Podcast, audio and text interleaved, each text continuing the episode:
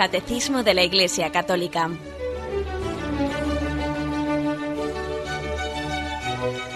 Un programa dirigido por Monseñor José Ignacio Munilla, Obispo de San Sebastián.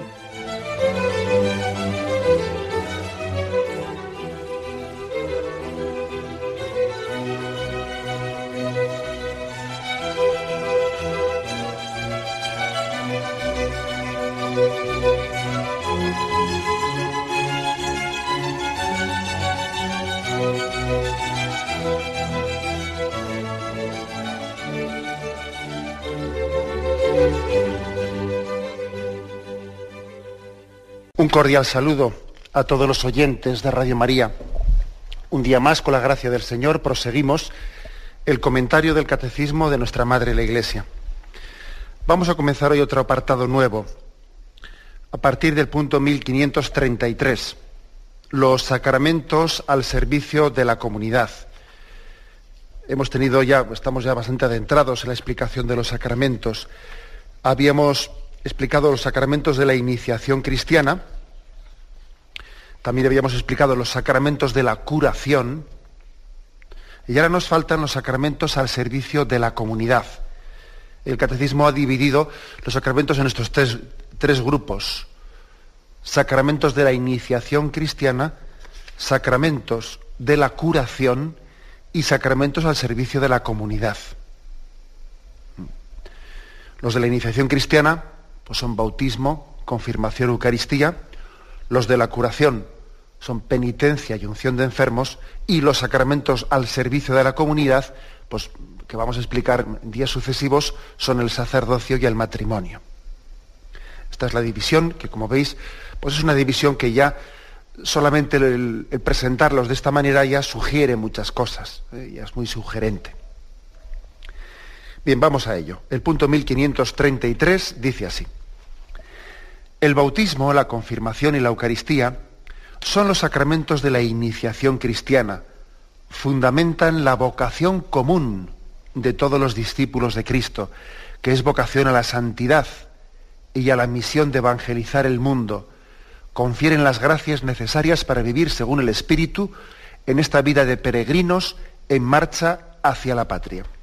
Ese es así brevemente este, este punto.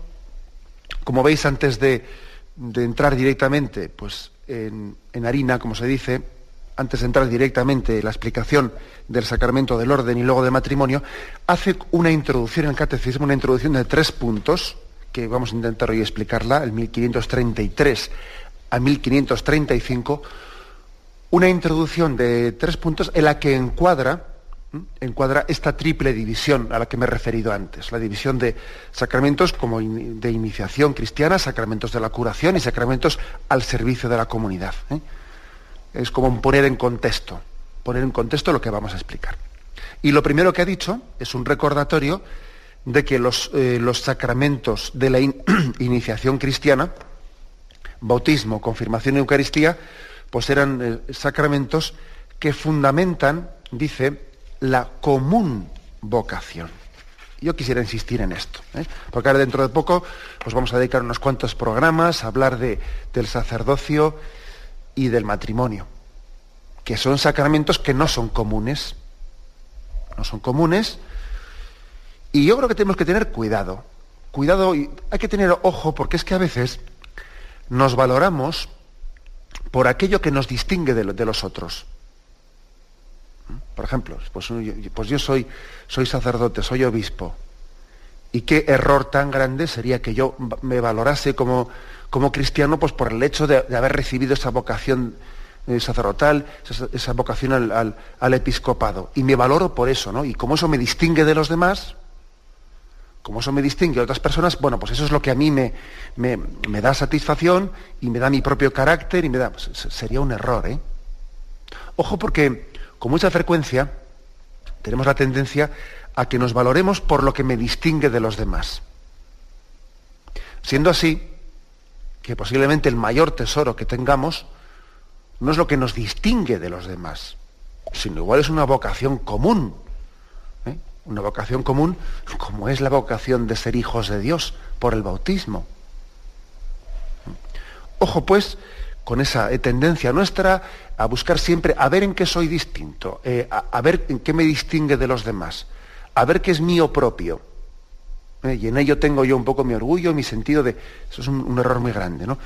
Porque es que además, haciendo esto así, podría parecer que, bueno, pues que el sacramento de, el sacramento del bautismo, el sacramento de la confirmación, etcétera, o de la Eucaristía, es el sacramento de la tropa, como si fuese la tropa, ¿no?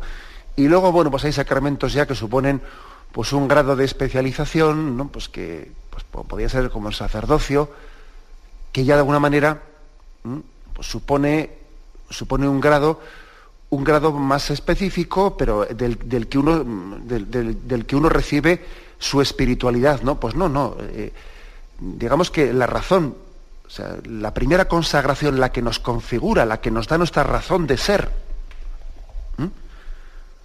la que me da la razón de ser ahora mismo a mí, a mí pues de hablar con vosotros y vosotros de escucharme, es una razón común, común. Tenemos una vocación común muy importante, ¿no? Que es la vocación de, bautizados. Eh, el Papa, el Papa especialmente es el bautismo, eh, el que, pues el que le da su razón de ser. Mucho antes, fijaros bien, ¿no? Pues a Benedicto XVI le ha configurado mucho más definitivamente eh, con Cristo su bautismo que, las llamadas posteriores que el Señor le ha dado. O sea, el bautismo ha sido la llamada que le ha configurado definitivamente. Por eso, antes de entrar aquí en las distinciones, primeramente en el punto 1533, el catecismo tiene a bien ¿no? hablar de que hay un fundamento en la vocación común. ¿Y qué, y qué es eso? ¿no? ¿Y qué vocación común es esa? Pues la vocación a la santidad, a la santidad y a la misión de evangelizar el mundo.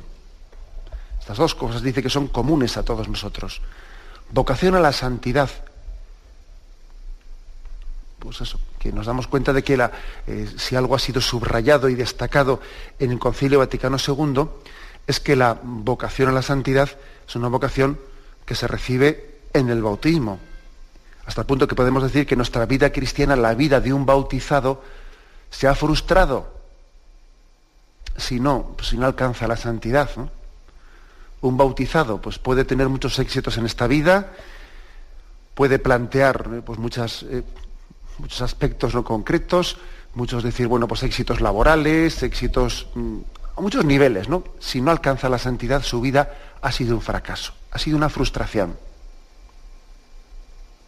Esa es una vocación común.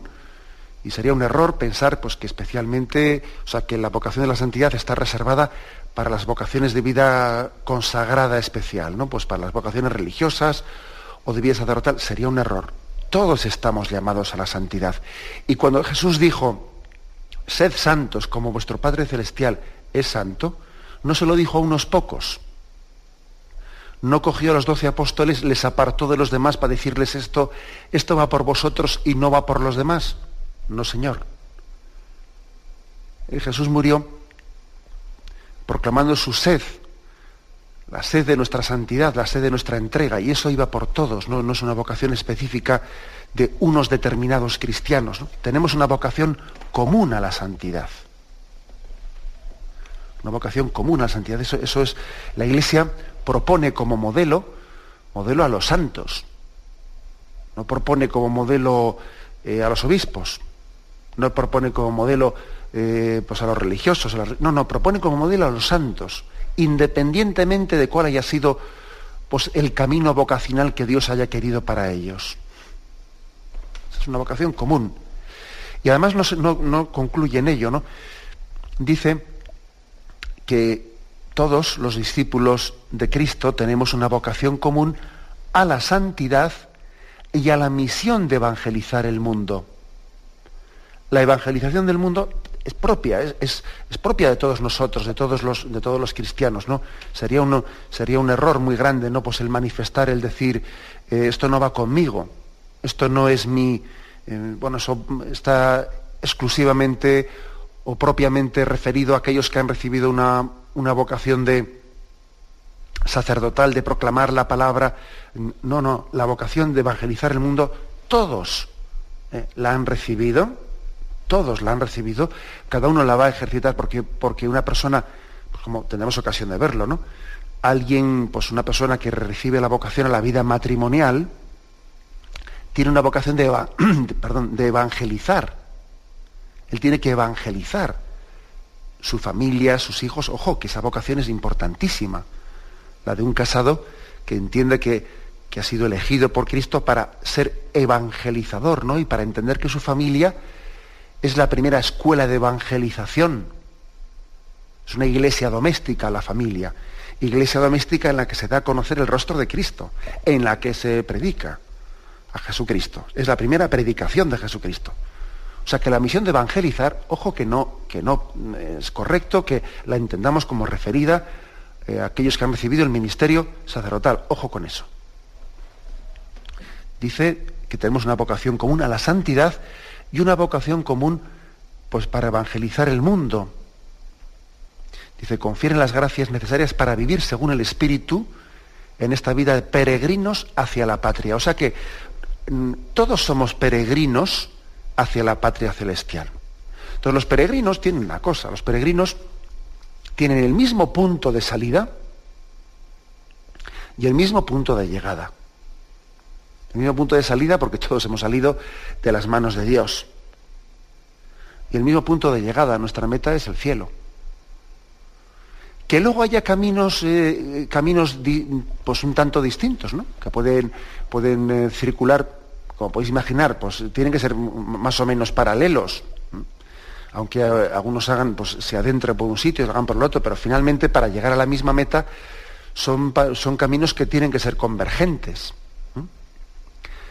Bueno, pues eso es cierto, pero, pero sin embargo, fijaros que todos somos peregrinos y que tenemos el mismo punto de partida y el mismo punto de llegada. ¿eh? Yo a veces cuando, cuando, he, tenido, así reuniones preparatorias con, novios que se preparan para, para, el sacramento del matrimonio, cuántas veces les he puesto pues, ese ejemplo de decir, pues fijaros, fijaros ese monte, ese monte pues, eh, bien elevado, ¿no? dice, se puede subir por una, por una ladera o se puede subir por otra ladera. Pero al final el punto al que se llega es el mismo, se llega al mismo pico. Y es verdad que uno puede acometer la subida desde distintas laderas, pero la meta es la misma. La meta es la misma. ¿eh? Por eso aquí se subraya este aspecto, que todos somos peregrinos.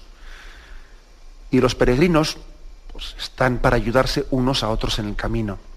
Las vocaciones tienen también esa virtud esas vocaciones, me refiero dentro de la vocación cristiana, tienen la vocación de ser complementarias, de ser iluminadoras. Unas se iluminan a las otras, ¿no? Dios nos ha puesto a unos en el camino de otros y a otros en el camino de unos, ¿no? Eso también es hermoso ver, observarlo.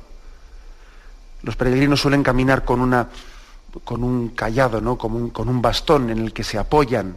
También Dios ha querido que nos apoyemos unos en otros. Que unos seamos apoyatura y testimonio para los otros. Y tiempo ahora también de que el otro haya otro momento determinado en el camino en el que quien, quien, en un momento determinado fue sustento para, para un peregrino, igual al cabo de unos años el que fue sustentado será el sustento del que antes había sido sustentador. Pues, pues, pues es cierto. ¿eh? Dios quiere que los peregrinos caminen en una, en una mutua ayuda, en una mutua asistencia eh, para poder llegar a la misma meta, teniendo conciencia de ello, que todos tenemos vocación a la santidad. En el fondo dice, los sacramentos del bautismo, de la confirmación y de la Eucaristía, eh, nos dan la gracia necesaria para vivir según el Espíritu, porque es el mismo Espíritu Santo, el mismo Espíritu Santo, el que ilumina pues, la gracia de un casado que de un sacerdote que de un religioso, el mismo Espíritu Santo. No son dos Espíritus Santos, ¿eh? Es el mismo Espíritu Santo. Que quiere que vivamos según el Espíritu, que vivamos no según la carne, según el Espíritu. Y es el mismo Espíritu Santo, por ejemplo, el que le ilumina a un religioso para vivir el voto de castidad, que el que ilumina a un matrimonio para que vivan la virtud de la castidad en el matrimonio. El mismo Espíritu Santo le ilumina para vivir esa virtud de la castidad en el matrimonio o para vivir el voto de castidad en la vida religiosa. Pues fíjate tú, es el mismo. Con el mismo principio. Este punto del catecismo que estamos comentando, que subraya la común vocación de todos, nos remite, nos remite al 1212, un, un punto del catecismo que anteriormente ¿no? pues, mm, se, nos, se nos presentó cuando se habló de los sacramentos de la iniciación cristiana. Un punto que decía así.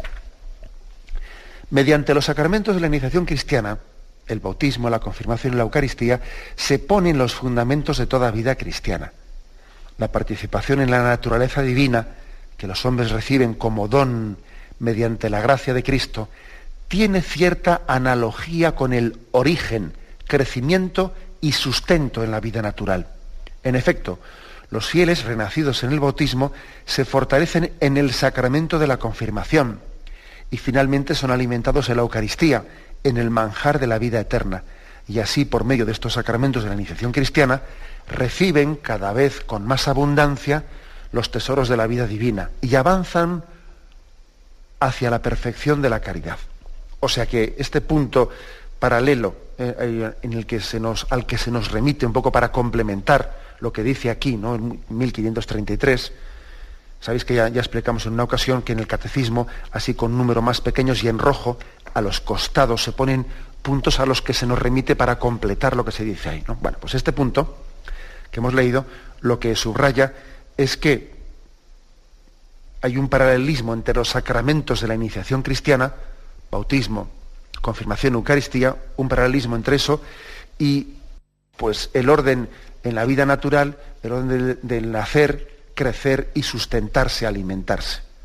El bautismo es al nacer, como la confirmación es al crecer, como la Eucaristía es al alimentarse, al sustentarse bautismo, nacimiento, confirmación, crecimiento y Eucaristía, sustento.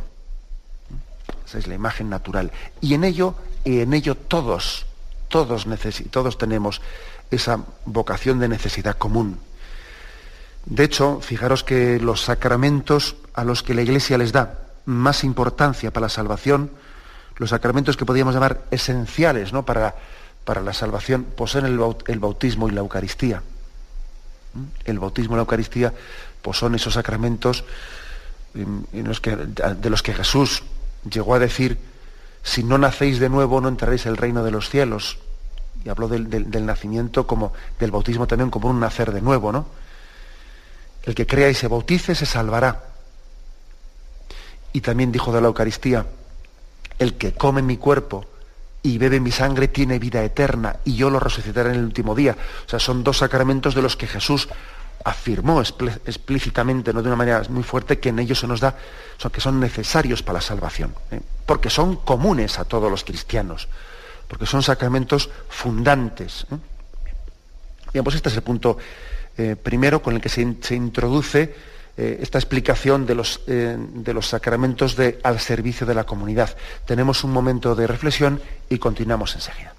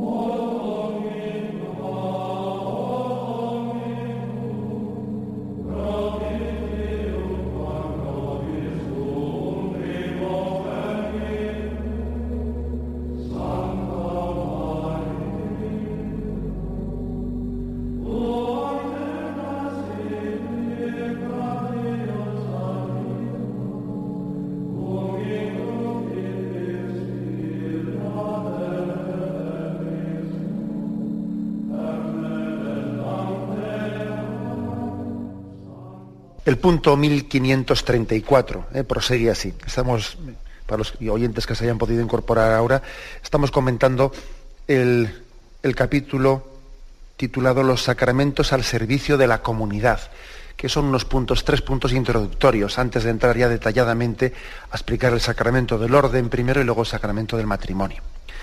Este punto 1534, también introductorio, dice, otros dos sacramentos, el orden y el matrimonio, están ordenados a la salvación de los demás. Contribuyen ciertamente a la propia salvación, pero esto lo hacen mediante el servicio que prestan a los demás. Confieren una misión particular en la Iglesia y sirven a la edificación del pueblo de Dios. Bueno, como veis, eh, aunque sea enfatizando un poco, porque tampoco se puede eso afirmar de una manera así, digamos, em, pues, pues, milimétrica ¿no? o literal, pero sí podríamos decir pues, que los sacramentos de la iniciación cristiana son sacramentos más ordenados a la propia salvación. Y los sacramentos del orden y el matrimonio, los sacramentos al servicio de la comunidad, están más ordenados a la salvación de los demás. Lo que pasa es que, como, que como bien dice eh, que como bien aquí más o menos da a entender el catecismo, los, sacramentos ordenados especialmente hacia la propia salvación, pues también te capacitan para entregarte a la salvación de los demás. Y los sacramentos ordenados a la salvación de los demás, pues son también una fuente de salvación propia. O sea que no es que sea una cosa u otra. No se puede distinguir, digamos así, literalmente, sacramento para salvarte tú o sacramento para salvar a los demás. No. Porque, porque todo está mezclado. Porque de hecho, porque de hecho una, una de las paradojas, paradojas del Evangelio, es que esa que dice Jesús, el que busque su propia vida, la perderá. Pero el que, pero el que pierda su vida por mí la encontrará. O sea que la paradoja está en que la salvación no es un buscarme a mí, buscar lo mío, buscar la gracia que Dios me da a mí, como si fuese una especie de un particularismo, olvidándome de los demás, no. Jesús muchas veces nos da la gracia de nos da la gracia que nos salva sirviéndose de que nosotros nos olvidemos de nosotros mismos entregándonos a los demás. Es una, una gracia muy especial el don del olvido de uno mismo. un don además que yo creo que tenemos que pedir mucho, ¿no? Pedir mucho el don, Señor, dame la gracia de, de olvidarme de mí mismo, que no me mire a mí cuando te sigo, que yo busque la propia realización, entre comillas, ¿no? La propia realización en esa vocación a la entrega al servicio a los demás, ¿no? Y al servicio a la iglesia que tú has pensado para mí. Muchas personas no, no llegan a la, a, la, a la santidad, no llegan a esa realización que Dios ha pensado para ellos porque es que están como esperando equivocadamente, no muy, muy equivocadamente, están esperando a estar bien consigo mismas para después eh, poderse entregar a los demás. Y dicen, no, yo hasta que no esté bien conmigo mismo, hasta que no busque mi equilibrio, hasta que no tal, hasta que no cual, yo no puedo entregarme al. Eh, bueno, pues vamos a ver, habrá que discernir eso, eso eh, el, caso concreto, ¿verdad? Pero eso puede ser un error muy grande, porque uno pues, se puede estar toda la vida esperando a estar bien consigo mismo, se puede estar toda la vida esperando a buscar ese equilibrio interior perfecto y nunca da el paso de la entrega a los demás. Y precisamente igual era el paso que le faltaba para buscar ese equilibrio de realización personal. El que se busque a sí mismo no se encontrará el que se olvide de sí mismo. Se produce en él ese milagro de, que el Señor le descubre quién le descubre su propia vocación, le descubre su propia realización en el olvido de sí mismo en el olvido de sí mismo. Eso es así. Pues yo qué sé, pues eso lo hemos visto en nuestras madres, por ejemplo. ¿eh? Una madre, una madre se encuentra a sí misma olvidándose de sí misma. Y en esa, y en esa vocación a la entrega, de la entrega maternal es donde, donde alcanza su propia realización. ¿eh? Ahora, si hoy, por ejemplo, hoy en día está de moda, ¿no? Eso de decir, no, aquí lo importante es, hoy en día tenemos que tener una especie de, pues, una, una autoestima, por lo tanto yo primeramente necesito autoestimarme y, tener, y tener una satisfacción de, mí mismo, ¿no? Para que después yo comience a entregarme a los demás. Bueno, pues mire usted, pues lo, más probable que ocurra es lo que está ocurriendo. Pues no, pues ver cómo todos los matrimonios se rompen, la gente vive amargada, porque se buscan a sí mismos. Y no han entendido que la clave de la propia felicidad está en la entrega, ¿no? O sea que eso eh, subrayémoslo. Eh, subrayémoslo porque es que es una auténtica, vamos, es un, es un signo de nuestros tiempos este, ¿eh? es un signo de nuestros tiempos. Lo que, lo que dijo Jesús en el Evangelio lo estamos viendo de facto en el día a día en torno a nosotros. El que busque su vida la perderá. ¿Cuánto se habla hoy no de autorrealización y auto no sé qué y auto no sé qué? Y al final un desastre, vamos, ¿no? ¿Eh? Y el que pierda su vida por mí la encontrará. Y, lo, estamos viendo, ¿no? Pues, pues es que es un don de Dios muy grande, ¿no? El don, el don tan grande de, de, hacer felices, de, hacer, de buscar la propia felicidad haciendo felices a los demás. Por eso, este punto 1534 subraya que, que el sacramento del orden y el sacramento del matrimonio están especialmente ordenados a la salvación de los demás. Pero claro, ocurre, sin embargo, que en, esa vocación de, ser instrumento de Dios para dar la salvación a los demás, resulta que el Señor nos da la gracia de que eso es sanante, eso es medicinal para nosotros, eso es verdaderamente terapéutico para la propia persona. El olvido de uno mismo, la entrega servicial para los demás, es terapéutico, es que es, es quizás lo que, la, clave que el hombre necesita para, para encontrar a Cristo en su propia vida. Y por eso dice que, bien sea por el orden, bien sea por el matrimonio, la Iglesia ha conferido una misión particular en la Iglesia una misión particular al servicio de la edificación del pueblo de Dios. Todos estamos llamados a edificar el pueblo de Dios como piedras vivas. Cada uno, pues la piedra que él pone tendrá un matiz distinto. Piedra angular no hay más que una, que es Jesucristo. Piedra angular no hay más que una, en la edificación de ese cuerpo místico de Cristo. Todos los demás somos piedras, algunas estarán talladas de una manera, otras de otra, algunas piedras son más visibles, otras piedras son menos visibles. Hay piedras pues, que, están muy a la vista, otras piedras están muy, muy, ocultas, pero son totalmente necesarias. Se podía derribar el edificio, ¿eh? si ciertas piedras que están dentro de una columna pues, fuesen, fuesen apartadas de ahí. Y no están visibles, pero son plenamente necesarias. Todos estamos edificando pues, ese, eh, edificio el edificio de la iglesia es la edificación del pueblo de Dios. Es más o menos, pues podríamos eh, de esta manera, resumidamente, explicar este punto 1534. Tenemos un momento de reflexión y continuamos enseguida.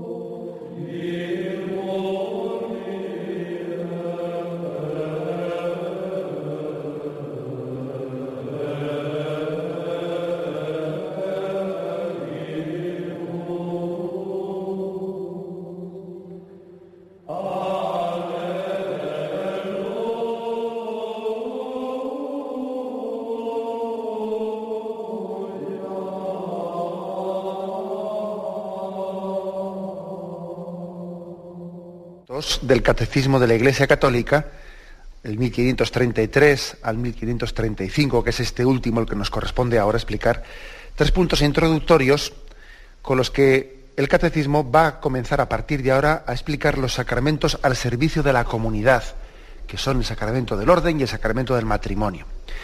Y este último punto introductorio dice así.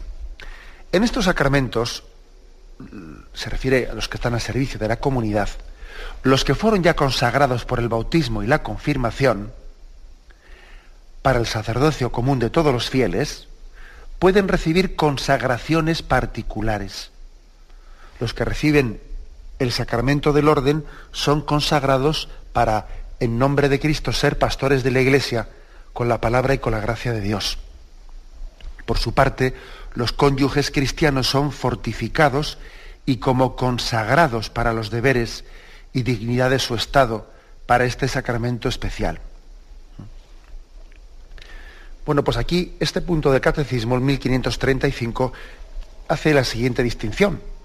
Hay una consagración común por el bautismo y la, y la confirmación, y también hay consagraciones particulares.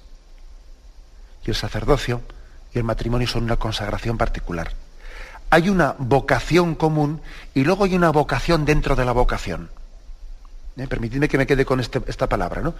Yo creo que eh, hay una vocación y luego hay una vocación dentro de la vocación. Y uno tiene que, y lo va descubriendo poco a poco uno en su vida. Primero, lo primero, lógicamente, es descubrir mi vocación al seguimiento de Jesucristo.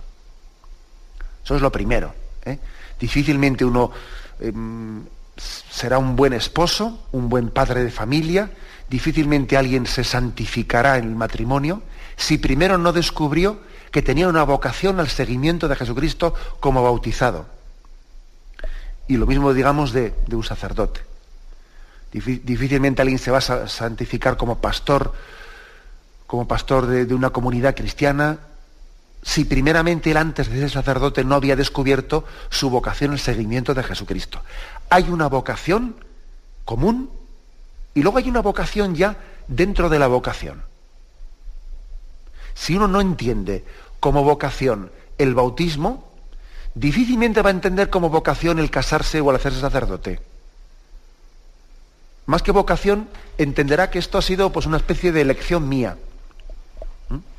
A veces, por cierto, se escucha hablar de, pues, del matrimonio, incluso del sacerdocio, ¿eh? como una especie de opciones de vida. Esta es una, bueno, yo he hecho una opción de vida, pues he hecho una opción de vida pues, por, el, por casarme o por ser, hacerme cura. Oiga, mire usted, el, matrimonio, el sacerdocio, no es una opción de vida, es una, llama, es una vocación, es una llamada de Dios. Y uno, por lo tanto, lo que ha hecho ha sido pues, abrazar, responder a esa llamada. En todo caso, su opción consiste en abrazarse, en abrazar y en responder a la llamada que Dios le ha dirigido. Pero claro, eh, cuando, uno, cuando se utiliza demasiado ese discurso de sacramento como opción personal, elección, como si uno hubiese estado ahí diciendo, bueno, ¿qué, te gusta más? ¿Te gusta más esto? ¿Te ves más? ¿Me veo más en, como casado? ¿Me veo más como? Cuando se plantean en este término un poco de elección personal las cosas, en el fondo, en el fondo, es porque tampoco nos habíamos planteado el bautismo primero como vocación.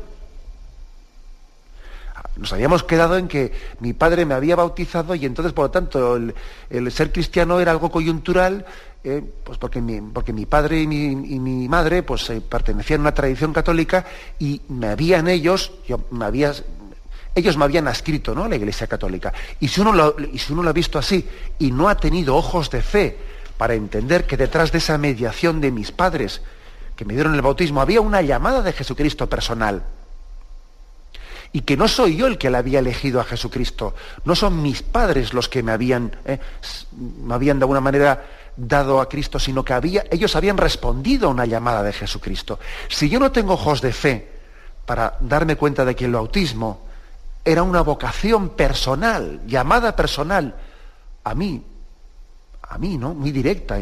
intransferible, una llamada personal para seguir a Jesucristo, pues lógicamente si no veo eso como llamada, tampoco voy a ver como llamada y como vocación, pues esa vocación dentro de la vocación que decíamos que es, que es el sacerdocio o es el matrimonio. Y, entonces en vez de verlos como vocación, hablaré de opciones de vida. Bueno, pues yo eh, pues he, he pensado que me voy a, que mi realización personal, ¿no? está más en esta opción de vida en la otra. No, mire usted, es que claro, hemos, hemos planteado mal no solo esto, también lo primero. No, o sea, nos falta conciencia, conciencia de estar vocacionados, de estar vocacionados en el bautismo y en la confirmación para seguir a Jesucristo hemos sido consagrados con Él y en el sacerdocio y el matrimonio con una consagración particular. Eso creo que es que hay que subrayarlo muy mucho.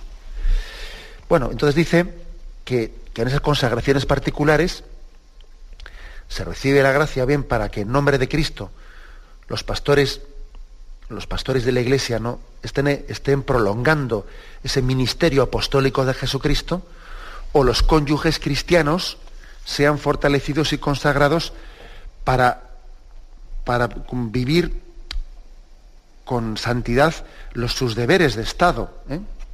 Hay que entender que hay, hay una especie de deberes de Estado y hay una gracia de Estado. ¿eh? Unos, unos un sacerdote, un religioso, unos cónyuges, tienen deberes de Estado. Se espera de un sacerdote que responda de determinada forma en el servicio del pueblo de Dios. Se espera de un religioso que viva de una determinada forma su consagración de sus votos, ¿no? Se espera de un padre y de una madre, o sea, tiene deberes de Estado. Bueno, pues precisamente por eso el Señor nos da la gracia de Estado. Nos da la gracia de Estado, en la que hay que confiar mucho. ¿eh? Y cuando uno no cree en la vocación, cuando uno no cree en que es el, el Señor el que te llama, el que te elige, claro, tiende a no creer en la gracia de Estado y está siempre muerto de miedo. Y está siempre diciendo, es que yo podré, no podré, me considero capaz, no me considero capaz, no sé si me veo, si no me veo. Claro, porque no cree en la gracia. Y no cree en la gracia de Estado porque no cree en que Él ha sido llamado personalmente por Jesucristo, sino que piensa que son unas, opciones concretas. No, no. Mire usted, si yo no confío en, en que es Cristo el que dirige la nave de mi vida, en que soy peregrino, pero no voy por libre, sino que Cristo camina junto a mí y vamos caminando hacia, eh, conjuntamente hacia la, hacia la meta, si yo no creo en eso, pues estaré siempre muerto de miedo ¿eh? y estaremos siempre diciendo yo puedo, no puedo, me considero, no me considero. Esto, de alguna manera, es no confiar en la gracia. Hay deberes de estado, de vida, y hay gracias de estado. Y esas gracias vienen en socorro de nuestra debilidad. Porque el Señor no llama y luego te deja tirado. No es su estilo. El Señor nunca te pide algo por encima de tus fuerzas. Él te sostiene. Él, antes de haberte pedido algo, ya te lo ha dado. ¿Mm? Él camina junto a ti. ¿eh? Y, y, el Señor te va fortaleciendo y te va haciendo crecer ante los retos. Yo creo que seguro que habrá muchos oyentes que cuando oigan esto se sientan identificados. Yo por lo menos yo me siento muy identificado con esto, de esto de decir, el Señor te pone retos y en los retos que te pone te hace crecer. Tú nunca te hubieses visto haciendo eso. Nunca te hubieses visto haciendo una determinada cosa, ¿no? Pues igual yo sé, yo hace unos años, pues nunca me hubiese visto hablando por la radio. Y el Señor te pone determinados retos y en esos retos te hace crecer. Y no vale que digas yo no puedo, si no puedo. Pero vamos a ver, si el Señor te llama, Él te capacita. Eso es la gracia de Estado. Lo que hay que hacer es creer, firmemente en su gracia y en su llamada. Y que yo no voy en mi vida por libre buscando mi camino, sino que yo desde que me bauticé estoy siguiendo los pasos de Jesucristo. Y luego Él por su misericordia me ha ido descubriendo pues, la vocación dentro de la vocación, el camino particular, la consagración concreta que Él ha pensado para mí. ¿Mm? Y yo voy a ser feliz, pues no andando mi camino, sino descubriendo lo que es ese camino particular, ¿no? Esa consagración particular que Él ha reservado, haya pensado para mí desde toda la eternidad. Este punto que estamos comentando en 1535 nos, nos remite a otro punto paralelo para complementarlo, el 784, que dice así. Al entrar en el pueblo de Dios por la fe y el bautismo, se participa en la vocación única de este pueblo, en su vocación sacerdotal. Cristo el Señor, pontífice tomado entre los hombres, ha hecho del nuevo pueblo un reino de sacerdotes para su Padre. Los bautizados, en efecto, por el nuevo nacimiento y por la unción del Espíritu Santo, quedan consagrados como casa espiritual y sacerdocio común. Es decir, hay un sacerdocio común de los fieles. Y ese sacerdocio común lo tenemos tanto los sacerdotes, los religiosos, como los, como los cónyuges que han recibido el sacramento del matrimonio. Y es el sustento, de, de luego, es el sustento, en él se sustenta todas las posteriores vocaciones. No en vano sería inválido un sacramento que se hubiese recibido sin el bautismo. ¿eh? Imaginaos que alguien reciba el sacramento del, orden o del matrimonio sin haber estado bautizado. Sacramento nulo. Ese sacramento es nulo. No es que sea ilícito, no, no, es que es nulo. no, no se puede, no tiene validez ninguna. Un sacramento que no haya estado sustentado en el sacerdocio común de los fieles. Bien, pues lo dejamos aquí y me despido con la bendición de Dios Todopoderoso, Padre, Hijo y Espíritu Santo, descienda sobre vosotros. Alabado sea Jesucristo.